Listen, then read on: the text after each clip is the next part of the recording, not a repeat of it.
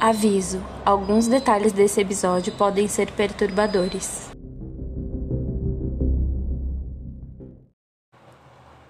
Pessoal, antes de começarmos o episódio, eu gostaria de dar um recadinho. O clube agora está na Orelo. A Orelo é uma plataforma onde cada play ajuda um podcast. Então, se vocês puderem nos escutar por lá, nós vamos ficar extremamente agradecidas.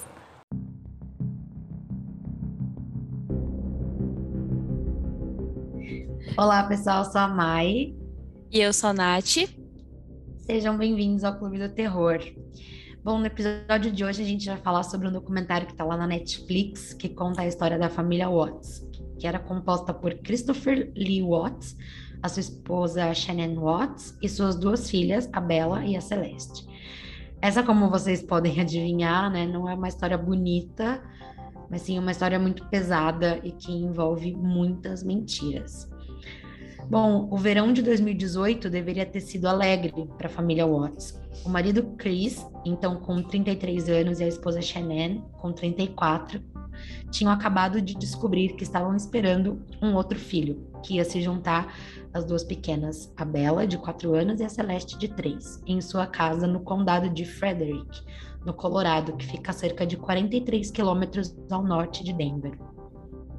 Enquanto a família equilibrava o trabalho de Chris como operador em uma fábrica de petróleo e as frequentes viagens de negócios de Shannon para a empresa de suplementos nutricionais Level com a sua amiga Nicole, suas vidas giravam em torno das suas duas filhas, conforme era mostrado frequentemente nas postagens que a Shannon fazia no Facebook. Vistos de fora, eles pareciam ser uma família feliz, mas os amigos de Shannon começaram recentemente a ouvir sobre problemas no paraíso. Ainda assim, ninguém poderia ter adivinhado os assassinatos assustadoramente brutais que estavam prestes a pôr fim aos seus felizes para sempre. Então, a gente vai falar um pouquinho de como isso se desenrolou. É, gente, essa, esse é um, um, documentário que me choca. Sempre quando eu assisto, não muda o sentimento que eu sinto. Eu não sei que se você que está nos ouvindo já viu esse documentário na Netflix, mas é um conteúdo extremamente é, perturbador, porque a gente não acredita como que uma pessoa é capaz de fazer o que a pessoa fez. Mas a gente vai contar para vocês a história completa, então nos acompanhem e é isso. Em 2010, o casal se conhece quando Chris envia um, um, uma mensagem para Shannon um pedido no Facebook, um pedido de amizade no Facebook. É, ela morava em Passaic, em, Nova, New Jersey, na sua cidade natal. Ela colocou essa informação no Facebook, mas depois ela se mudou para Carolina, Carolina do Norte, onde ela e o Chris se conheceram nas redes sociais. Ela falou o seguinte sobre esse encontro: Recebi um pedido de amizade de Chris no Facebook, diz ela no vídeo, no próprio Facebook, que foi lançado posteriormente. E ela ainda fala: Eu estava tipo, que diabos? Eu nunca vou conhecê-lo. E acabou que uma coisa levou a outra, e oito anos depois temos duas filhas. Moramos no Colorado e ele é a melhor coisa que já me aconteceu. Isso ela diz nesse vídeo no Facebook. Então ela estava super feliz. Você vê que ela é uma pessoa, uma mulher que está muito empolgada, que acredita no casamento, que acredita na família, na união. E você vê isso no documentário frequentemente, tudo que acontece. Bom, em 3 de novembro de 2012, eles se casam e passam a viver um sonho de amor. Um verdadeiro conto de fadas. E é visível que ela, se, que ela é apaixonada por ele. E ela pensava que ele era um homem decente que podia se confiar. Lobo em pele de cordeiro. Soltei no ar e deixei. No dia 17 de dezembro de 2013, nasce a primeira filha do casal, a Bella Marie Watts, que nasceu no Colorado. Uma amiga próxima disse o seguinte: Shannon estava tão animada por ter sua primeira filha. No dia 17 de julho de 2015, nasce a segunda filha Celeste, apelidada de Cici. A filha mais nova é uma bebê feita no verão, também nascida no Colorado. E ela falou o seguinte, é, amiga dela, ó, ela estava muito animada por ter outro filho por causa de sua batalha contra o lupus. Ela disse, ela disse isso porque ela achava, a Shannon achava que ela não podia ter filhos por conta dessa doença que ela tinha. E ela estava muito feliz, imagina, você ter duas filhas saudáveis e é uma surpresa, né? Claro. Bom, É, então, até aqui a gente vê que ela estava muito agradecida por ter a família dos sonhos. Tudo isso é mostrado no documentário da Netflix e me parte o coração em ver o final que a família teve. É, é muito do que a gente vê assim diariamente acontecendo. Uma mulher que querendo ou não, é, a pessoa se mostra uma coisa, só que aquilo, a máscara, ela não fica muito tempo. Uma hora a máscara cai e você mostra quem você é. De alguma forma ela aparece, tanto em agressão física, agressão verbal, o relacionamento abusivo. Mas ela estava feliz desse jeito, então quem sou eu na fila do pão para julgar ela, né? Mas tá bom. Pois é. Bom, e aí em maio de 2015 as coisas começaram a dar errado para a família. Eles começaram a entrar em falência. Tudo porque com uma renda combinada de 90 mil dólares em 2014, além de dívidas de cartão de crédito, empréstimos estudantis e contas médicas, o casal pediu falência em junho de 2015, declarando que sua hipoteca de 3 mil dólares e pagamentos de 600 dólares do carro consumiram a maior parte de seus 4.900 dólares em despesas mensais. Além disso, a associação do proprietário da casa estava processando eles por taxas não pagas. Então, acho também importante falar o quanto é complicado, né? Você manter. É... Se manter nos Estados Unidos, né? A gente fala muito de tipo, ai, nossa, América, o sonho americano e tudo mais, mas não é fácil não é simples, né? Principalmente porque lá, falando também dessa questão de contas médicas, né? A, a Shannon tinha o lupus, então ela tinha que fazer um tratamento, com certeza. E não existe SUS, não existe tratamento de graça uhum. nos Estados Unidos. É tudo extremamente caro. Inclusive, eu estava vendo essa semana, acho que eu até compartilhei com você, amiga.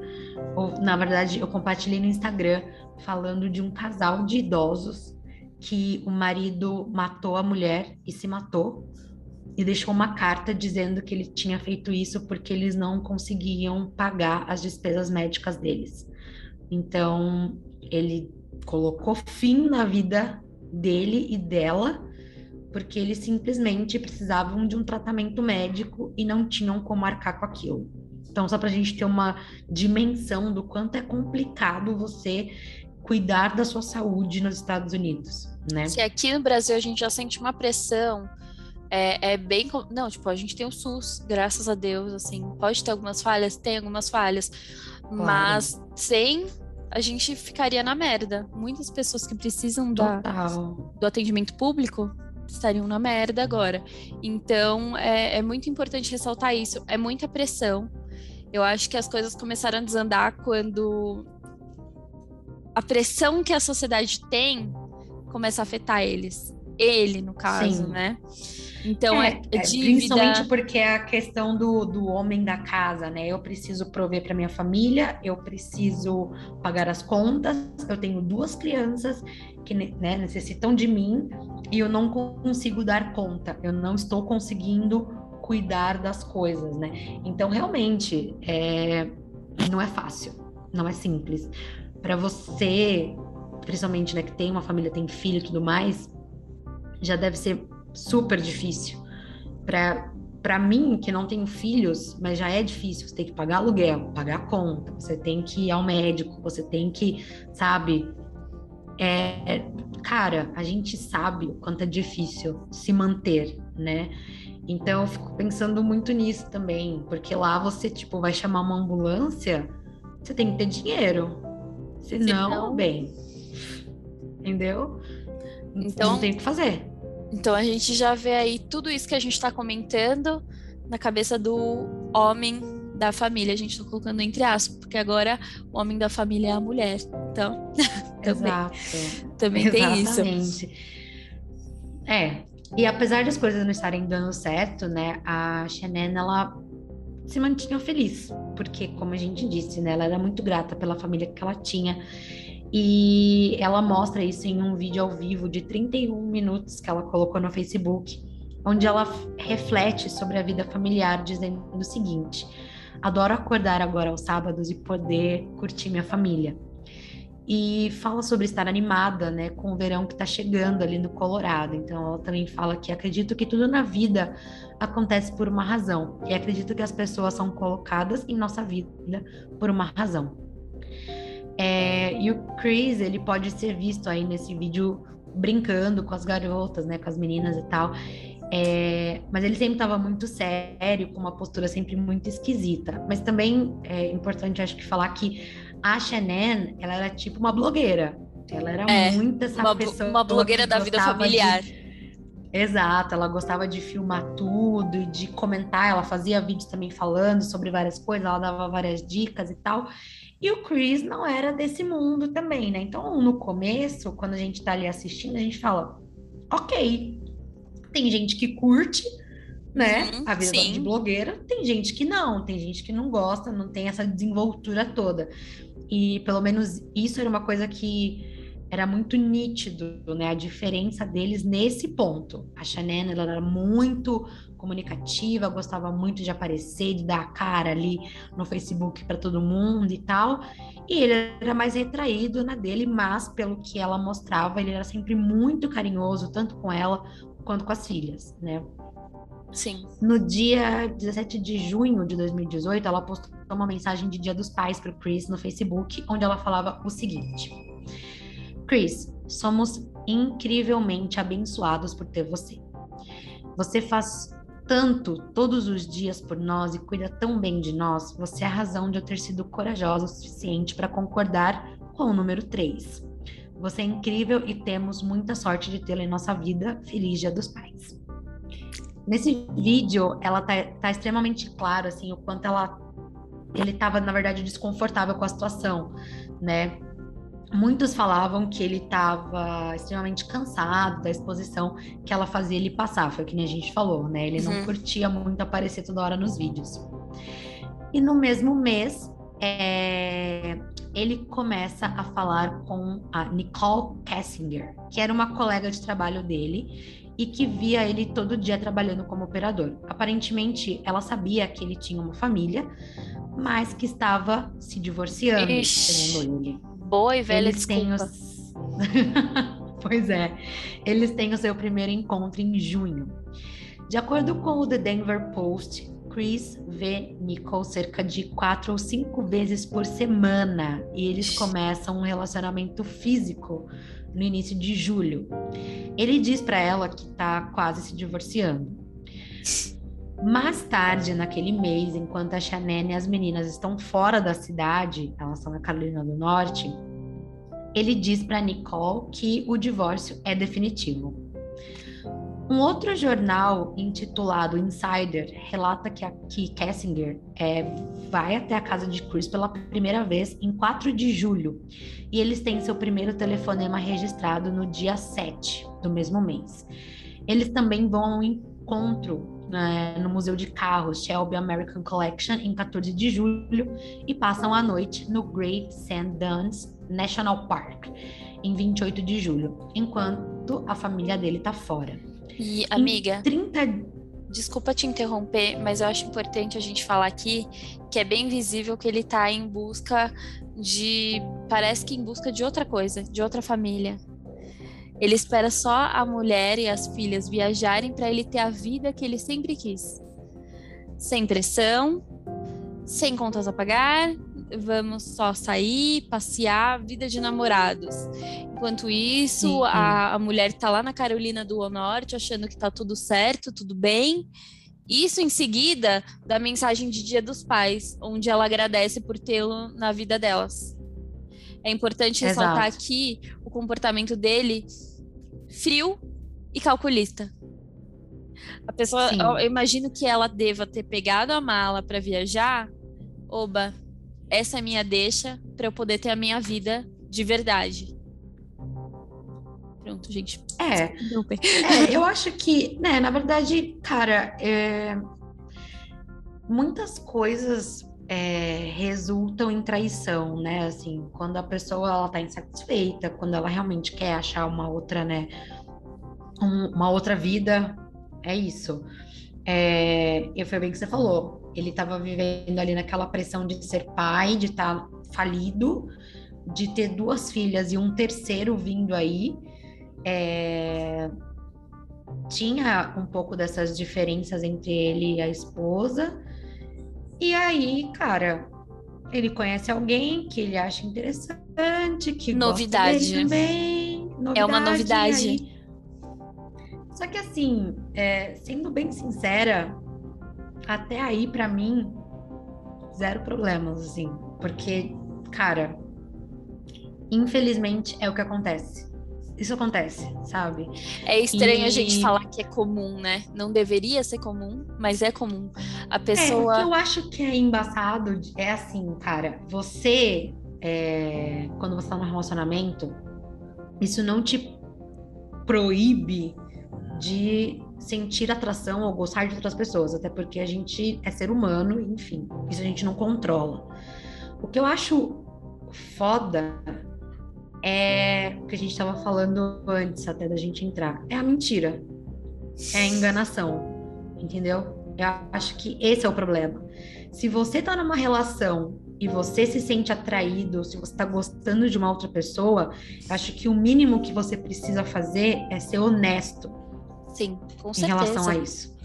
Entendeu? Com certeza. Ainda mais quando você tá numa relação nesse sentido, tipo, oito anos juntos, duas filhas, um terceiro filho vindo, todos esses problemas acontecendo, acho que o mínimo que você tem que ser é corajoso o suficiente de virar e falar assim: conheci uma pessoa, estou apaixonado, não quero mais estar junto.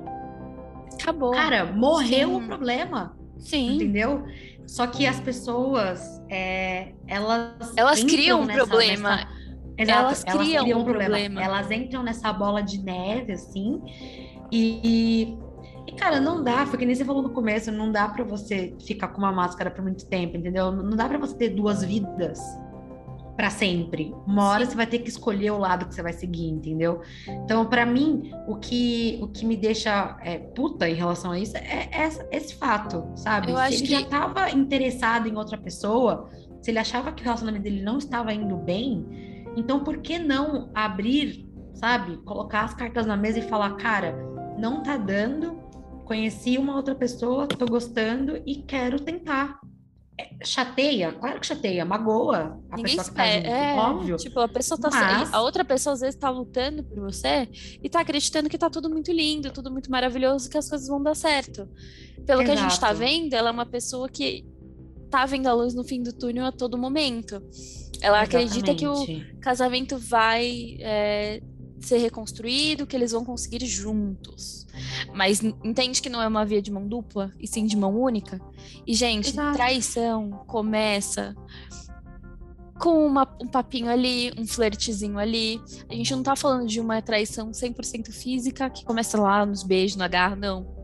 Ela começa numa mensagenzinha, num risinho que você deu. Gente, não tô falando que você não pode rir pra pessoa, mas assim, se coloque no seu lugar. Se você é Sim. casado, se você namora, se você tá, tá nos escutando, tá em tudo tá envolvido num relacionamento, por favor, respeite a outra pessoa. Obrigada. Exato. E, cara, e, mano, é muito louco, porque, é, porque eu falei, a gente não tá é, não tem como a gente controlar isso. A gente pode se sentir atraído por outras pessoas, mas também cabe a nós, como né, a gente tá dentro de um relacionamento, a gente entender até onde aquilo é só um papo de amizade, um papo tranquilo, só trocando com alguém, de boa, ou até onde você está nutrindo sentimentos por uma outra pessoa, porque aí você precisa se questionar se eu estou gostando de uma outra pessoa, mas eu estou num relacionamento, então alguma coisa está errada. O que, será que está errado, sabe? E pô, seja, sabe, seja sincero. É, acho que era isso. Faltou muito disso. E, e eu acho que sinceridade né? a gente não tem nem que cobrar, né? Tem que ser real com a pessoa e acabou. Eu acho que é uma uhum. coisa que não tem que ser cobrada dentro de um relacionamento, seja qual, ele qual for. Sinceridade não se cobra, a gente dá, assim, gratuitamente. Sim, e então, outra, gente, hoje em dia, sabe, nem, to, nem todo mundo gosta da, da monogamia, assim, da monogamia. Então, assim, se não tá bom, você quer abrir o relacionamento também, então conversa, gente. Tem que bater um papo, entendeu? Você tem que expor o que você tá sentindo. Enganar é a pior coisa. Eu acho que é isso, entendeu? É, no final das contas, eu, eu sinto que a traição nem é tão. Nem me fere tanto. Eu acho que o que me fere é saber que eu fui enganada. É saber que mentiram para mim, sabe? Uhum.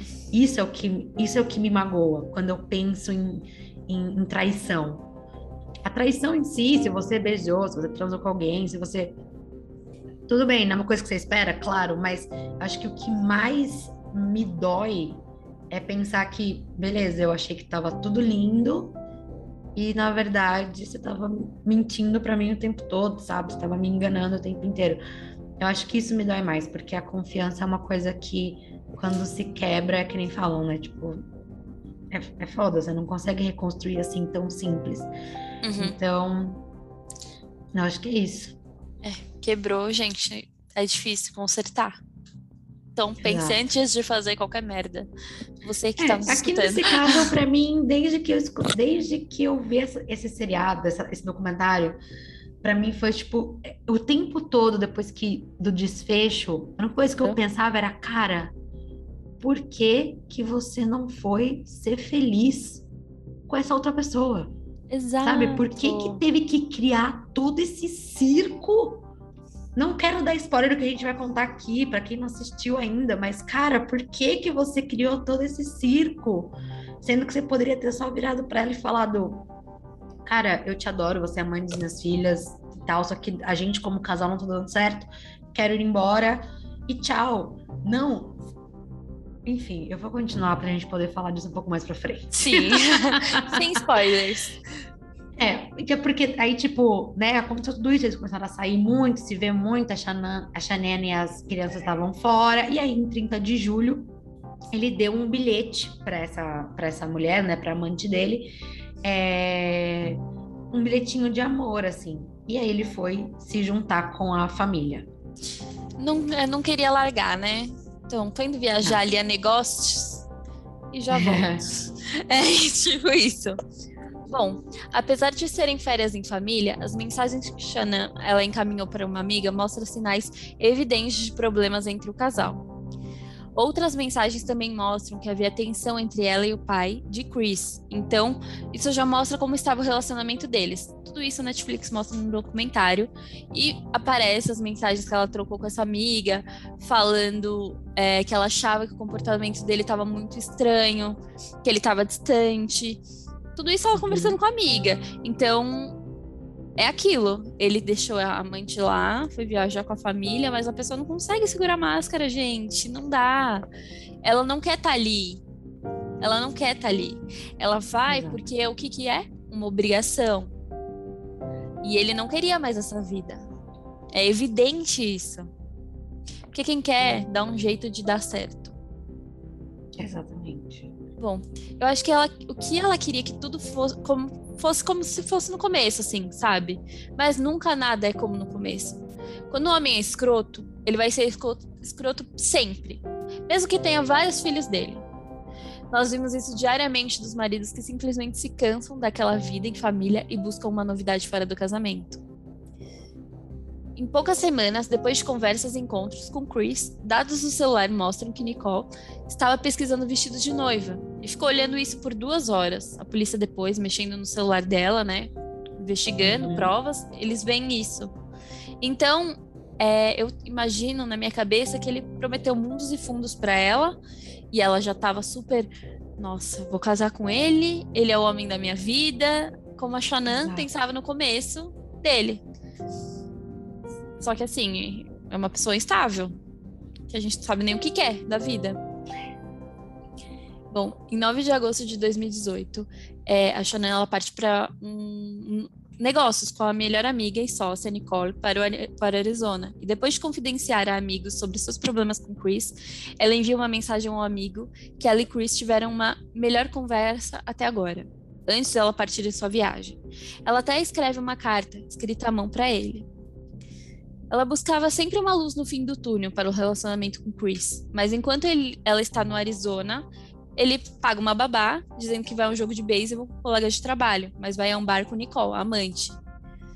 E isso ele já nem escondia mais. Ele usava o cartão de crédito dos dois. E ela viu na fatura Ai, lá, ela falou: ela tem uma hora que ela fala assim, gente, como que ele gastou tudo isso em um jantar para uma pessoa?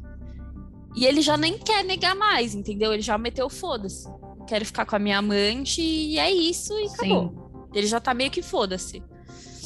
Bom, no dia 13 de agosto de 2018, ela retorna da viagem. E é aí que as coisas começam a ficar misteriosas.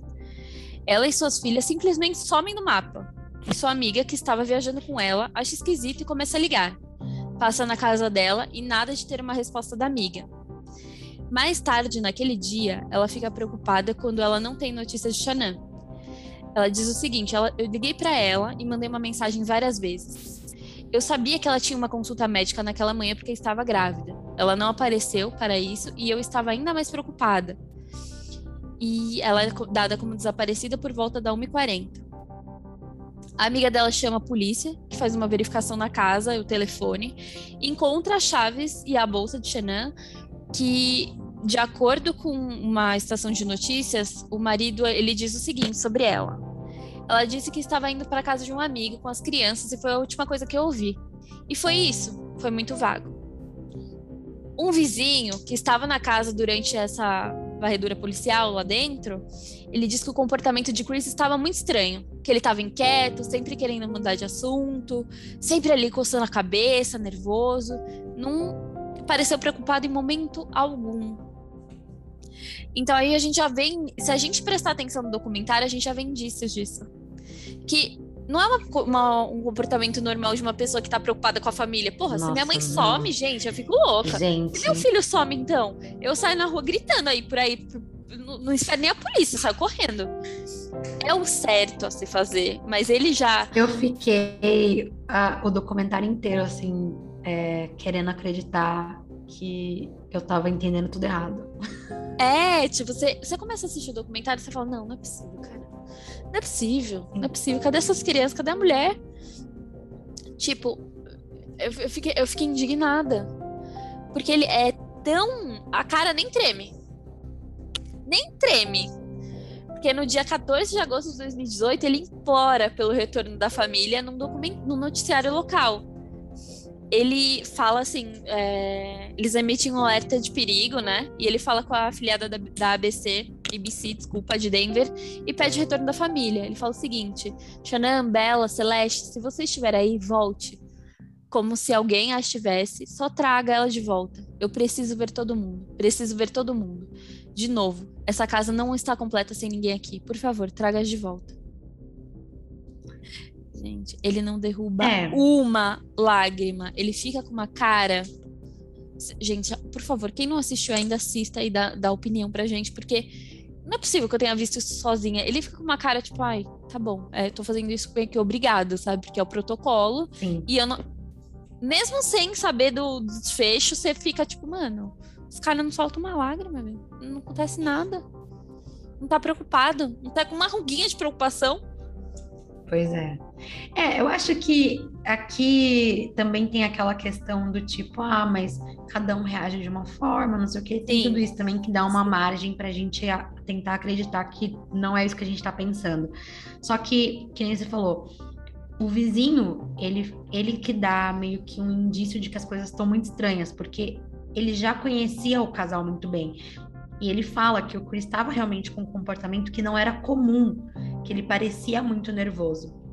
E aí a polícia tá lá com ele, né, escutando o que ele tá falando e fala, bom. E outra, é sempre o marido que é o primeiro a ser investigado, né? Então, quando eu tava assistindo o documentário, o que eu pensei foi, bom, eles vão investigar o marido, não vão encontrar nada e vai ser, sei lá, Mano, na minha cabeça ia aparecer, não sei, um serial killer no documentário, ia ser um bagulho Sim. totalmente mirabolante, assim, quando eu vi a primeira vez. É... Porque é isso, né? Sempre o marido que é o primeiro, sempre é o cônjuge que é o primeiro que a é o ser primeiro investigado, né? É o primeiro suspeito de um caso como esse. Então, para mim, tipo, beleza, vão investigar o cara, vão pressionar ele ali, não vão conseguir nada e vão descobrir que, sei lá, elas foram sequestradas por um doido. Enfim, eu tinha várias teorias na minha cabeça. Só que as coisas elas começam a se encaixar quando a amante do Chris ela entra em contato com a polícia falando sobre a relação que os dois tinham. E diz que está preocupada com a família dele e ainda fala que vai cooperar com todas as informações. Acho que é importante frisar que até esse momento o Chris negava que ele tinha uma amante, negava que ele tinha um caso, tava tudo bem com o casamento, tava tudo lindo, eles eram apaixonados e não sei o que, tal, tal. Então, foi ela que chegou e falou: não, pera, tem alguma coisa realmente errada. E aí, em 15 de agosto de 2018, o FBI se junta à busca pela mãe e pelas filhas desaparecidas. E aí, cara, ele vai fazer um teste de polígrafo e ele falha. Basicamente isso. E aí ele pede para falar com o pai dele, que é o Ronnie, e tá sendo filmado, obviamente, ele tá numa sala, uma câmera, e aí o pai dele entra lá e ele meio que confessa o que fez pro pai. É basicamente isso. O pai fica chocado. Cara, eu fico. Quando eu vi essa cena, eu fiquei me perguntando o que, que eu faria se o meu filho virasse para mim e me falasse um negócio desse. Porque assim, a gente, né, a gente ama os nossos filhos, a gente ama nosso, sabe, assim, família, aquela coisa. Imagina se eu ouvir um negócio desse, você fala, mano, meu filho é um monstro.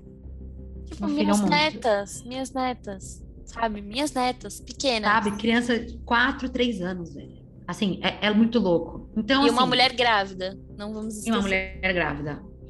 Então é importante, né, só para frisar aqui, então tinha isso também, né? Ele estava lá naquele, naquele quartinho lá, né, de, de interrogatório, estava sendo filmado.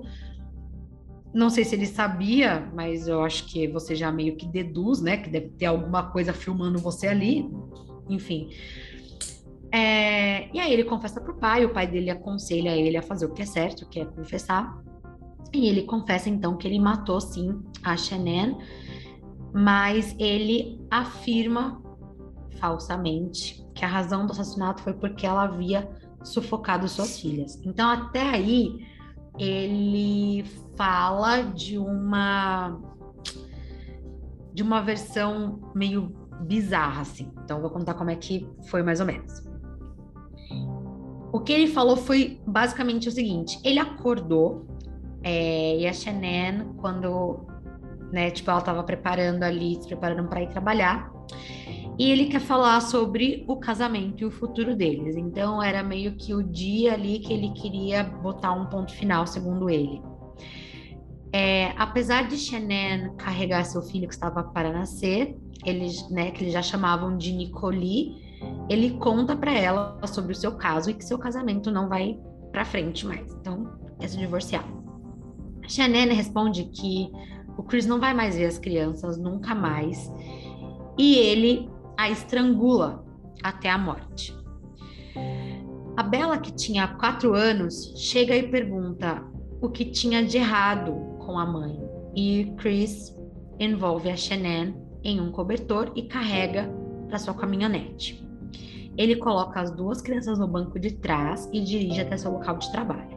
Então aqui é o que basicamente aconteceu, mas para a polícia primeiro ele conta essa versão distorcida. Então ele fala que realmente tiveram essa conversa, tal, mas que a Shannon ela estava completamente fora de si, ela estava tendo vários problemas e que ela tinha matado as crianças e que ele matou ela porque ela matou as crianças. Basicamente isso. Mas aí, né, a investigação, depois de tudo mais, eles conseguiram então ver que o que aconteceu foi exatamente o contrário. Ele deixou as crianças vivas, levou no banco traseiro do carro e foi até onde ele trabalhava. Ele então sufoca a Celeste no banco de trás e coloca o corpo dela em um tanque de óleo e faz o mesmo com a filha Bella, em outro tanque. Chris também enterra o corpo da sua esposa no chão próximo, como ele falou depois, mais tarde, na prisão. Em 16 de agosto de 2018, os três corpos assassinados são recuperados no local de trabalho de Chris. No mesmo dia, Chris comparece ao tribunal do condado de Weld para uma audiência de fiança que, obviamente, foi negada. Em 21 de agosto de 2018, uma semana depois de ter implorado por seu retorno seguro, Chris é acusado de três acusações de assassinato em primeiro grau, mais duas acusações adicionais de primeiro grau para vítimas com 12 anos ou menos. Além disso, ele enfrenta outra acusação de interrupção legal de uma gravidez, além de três acusações de adulteração de um corpo, ou seja, um total de nove acusações. No dia 1 de setembro de 2018, é realizado o funeral para Shannon e as suas duas filhas, na Carolina do Norte. É... E aí a, a, cerimônia durou cerca de 90 minutos, que começou com a música Amazing Grace. E o Chris, claro, nunca foi mencionado. O padre, ele chegou a ler uma declaração do, do Frank, que era o pai de Shannon, que dizia o seguinte: Você não é nada além de puro amor, sempre preocupada com todos. Você sempre será a garotinha do papai. Eu tô com vontade de chorar, porque assim é muito tenso. Imagina para um pai perde a filha, os três, um neto que tá na barriga e duas netas Sim. pequenas. É muito cruel tudo, tu, tudo é muito cruel. Assim. Isso, isso também mostra, né? Ele fala, o, o Frank, ele fala sobre isso, o pai da Xené, né? No documentário, ele, acho que foi no tribunal, inclusive, que ele comenta essa dor, né? De perder a filha, as netas e o, o neto, talvez, né, que fosse chegar, não sabe, não tenho certeza se era menino ou menina, apesar de chamarem de Nicoli. É... E, cara, é muito louco, porque o tempo inteiro o Chris, ele tá meio que anestesiado, parece. Ele não tem emoção ele nenhuma. Ele não tem reação. Ele não tem. Ele não tem reação. É muito louco, porque parece que ele não. Nem ele entendeu ainda o que, que tinha feito, sabe? É muito, é muito bizarro. E foi o que a gente falou no começo. Tudo isso por causa de uma traição que poderia ter, sabe, se, ser feito de uma outra forma. É, ele matou a mulher, vai, porque a mulher não queria, segundo ele, né? Não queria mais que ele visse as crianças depois que eles se separassem. Mas o que, que as crianças têm a ver, velho? Gente, são se ele queria tanto, se ele queria tanto ver as crianças, o que, que as crianças têm a ver? Talvez porque uma delas viu o que ele estava fazendo e tal, e ele achou que ele devia matar também, mas, cara, sabe, é tudo muito. É, é tudo muito podre.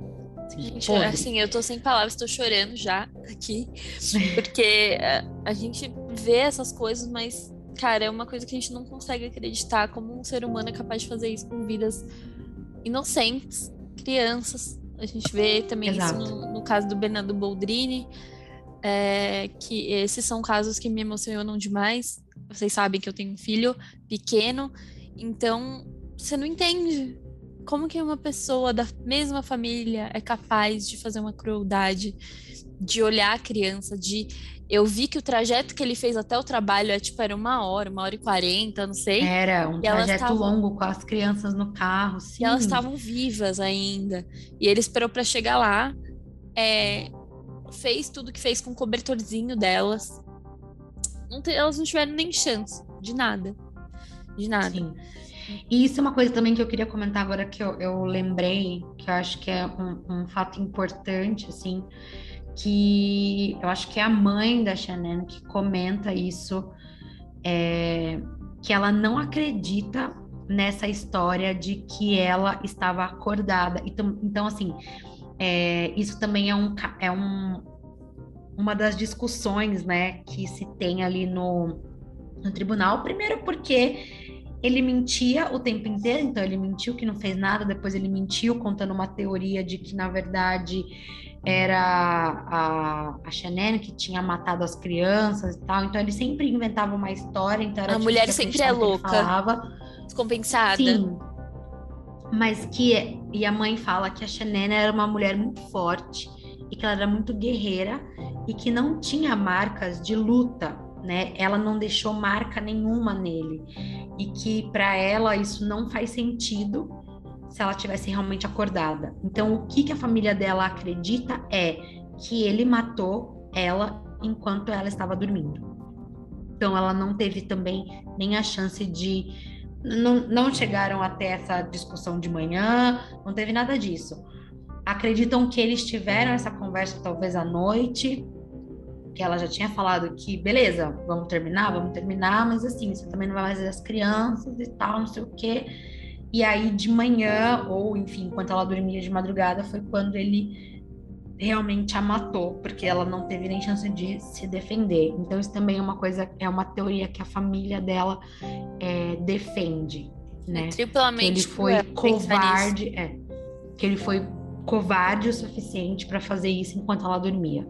Cara, e eu fico só tentando imaginar essas crianças no banco de trás, a mãe aqui naquele vãozinho do banco do passageiro do, da frente com o banco de trás que elas estavam sentadas, enrolada no cobertor. E elas uhum. durante esse trajeto inteiro com medo, porque imagina, você tá com medo, tirada da sua casa de madrugada, porque isso daí foi feito de madrugada. Eu não, não sei. Tá? Assim é muito foda, né? Até é. onde é. o ser humano é capaz de ir, assim. Mas falar a verdade que é bom não quer, né? Mas tá bom. Em 6 de novembro de 2018, Chris se declara culpado das nove acusações e a família de Shannon pede que a pena de morte não seja solicitada. E entra muito no que a gente vem falando nos outros episódios, onde o, assassino ele deve ficar vivo para o resto da vida para pensar no que ele fez, que é a imagem da mulher que a imagem das filhas acompanhe ele por toda a vida dele na cadeia. Que ele não tenha um minuto de paz sequer. Que ele pense todo dia da vida dele que ele fez. Todo dia. Em 19 de novembro de 2018, ele é condenado à prisão perpétua. O juiz Marcelo Kopov chama a onda de assassinatos de talvez o crime mais desumano e cruel que já lidei entre os milhares de casos que vi emitindo cinco sentenças de prisão perpétua, sem possibilidade de liberdade condicional, incluindo 48 anos por rescisão ilegal de Shannon na gravidez e 36 anos por se desfazer dos corpos de sua família. Também nesse dia, os pais de Shannon arquivam por, é, por homicídio culposo um processo contra o Chris. E em uma entrevista de cinco horas na prisão, o Chris relata os detalhes angustiantes dos momentos finais de suas filhas e confessa tê-las matado e eliminado seus corpos. Ele disse que isso foi como uma forma de, de estar com a raiva, de extravasar a raiva, uma forma de mostrar a raiva, a forma de perder a cabeça. Disse ele, mesmo admitindo que a filha mais bela, Bela, perguntou se ele faria a mesma coisa que fez com sua irmã e que a menina de quatro anos tentou revidar. Olha, Quase um ano depois que os pais de Shannon entraram com processo civil, o juiz Todd Taylor, do condado de Wade, determina que Chris deve aos pais de Shannon 6 milhões de dólares. Isso representa 3 milhões de dólares para cada morte e 3 milhões para a dor emocional. O montante crescerá com juros de 8%. Embora dificilmente eles recebam esse dinheiro, isso impede que Chris possa lucrar com os assassinatos de qualquer forma, tanto com livros, até o mesmo documentário que foi feito, o dinheiro uhum. não vai para ele. É, gente. Primeiro que assim, né? Claro que não merece, isso é óbvio. E uhum. tá prisão perpétua. Vai usar esse dinheiro para quê? Entendeu? Não vai ter como usar. Então, assim, tem que se fuder mesmo. Eu Vai acho se apodrecer na cadeia, eu acho é pouco. Todo castigo para exatamente isso que eu ia falar, todo castigo para esse Pena de morte é seria muito fácil. Pena de morte seria muito fácil. Eu quero ver ele passar todos os dias da vida dele assim. É, gente, e assim, é, foi exatamente o que a gente falou já no começo. Eu não quero ficar repetindo as mesmas coisas que a gente já comentou, mas assim, é tudo isso por causa de nada, basicamente. É, eu não sei se ele realmente chegou a, a perder a, noção, a noção, assim, por conta dos problemas financeiros que eles estavam passando, para chegar nesse extremo, porque para mim, cara, não não faz sentido. Para tudo a gente se dá um jeito, gente, na vida, para tudo a gente Ele um fazer jeito. tudo isso para ficar com uma pessoa. E assim, uma pessoa que até então, aparentemente, pelo que se sabe, nunca foi a pessoa que falou você precisa se livrar da sua família pra gente ser feliz junto. Não, até porque ele inventou uma história para ela. É, sabe? A gente vê muitos casos assim em que as pessoas morrem de amores por gente maluca e acaba fazendo loucuras, enfim, para ficar com essas pessoas, mas não era o que, pelo menos o que se sabe, a Nicole não era desse jeito.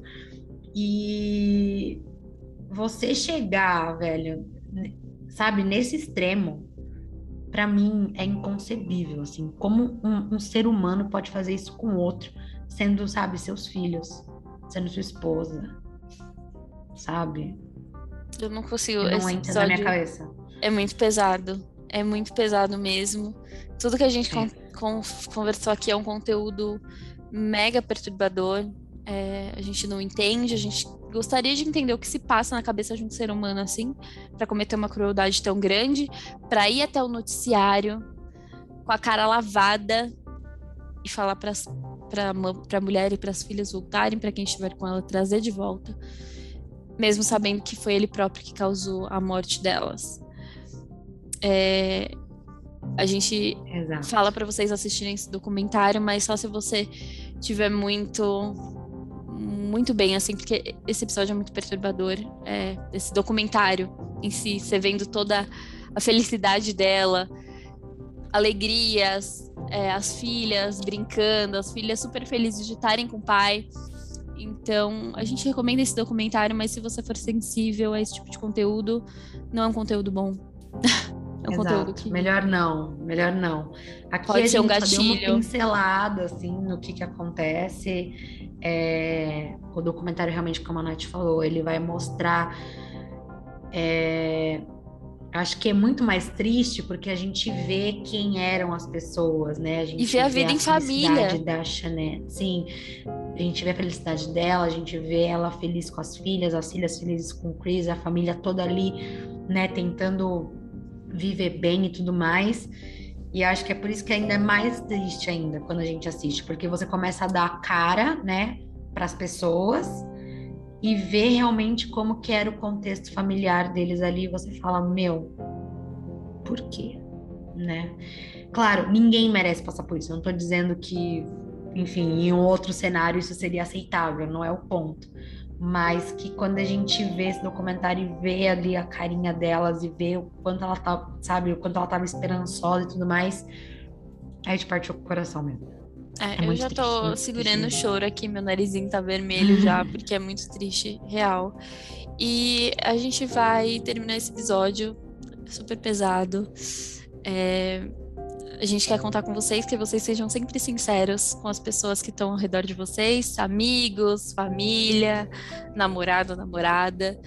É, melhor coisa é a conversa, a comunicação. Então é isso. Sejam sempre transparentes, porque o outro merece a verdade seja ela qual for. Exatamente. Gente, não sejam cuzões. Esse é o nosso recado para vocês hoje. Uhum. É, e para vocês que não assistiram, vão assistir, mesmo sabendo que é pesado, comentem lá com a gente depois o que, que vocês acharam. É, quais são as suas teorias? Você acha que o que realmente está ali foi o que aconteceu, do jeito que ele falou mesmo, se tem alguma coisa, alguma ponta solta que a gente esqueceu de mencionar, manda pra gente. É... Eu acho que é isso, né, amiga? É isso. Gente, até, até o próximo, próximo, gente. Até o próximo episódio.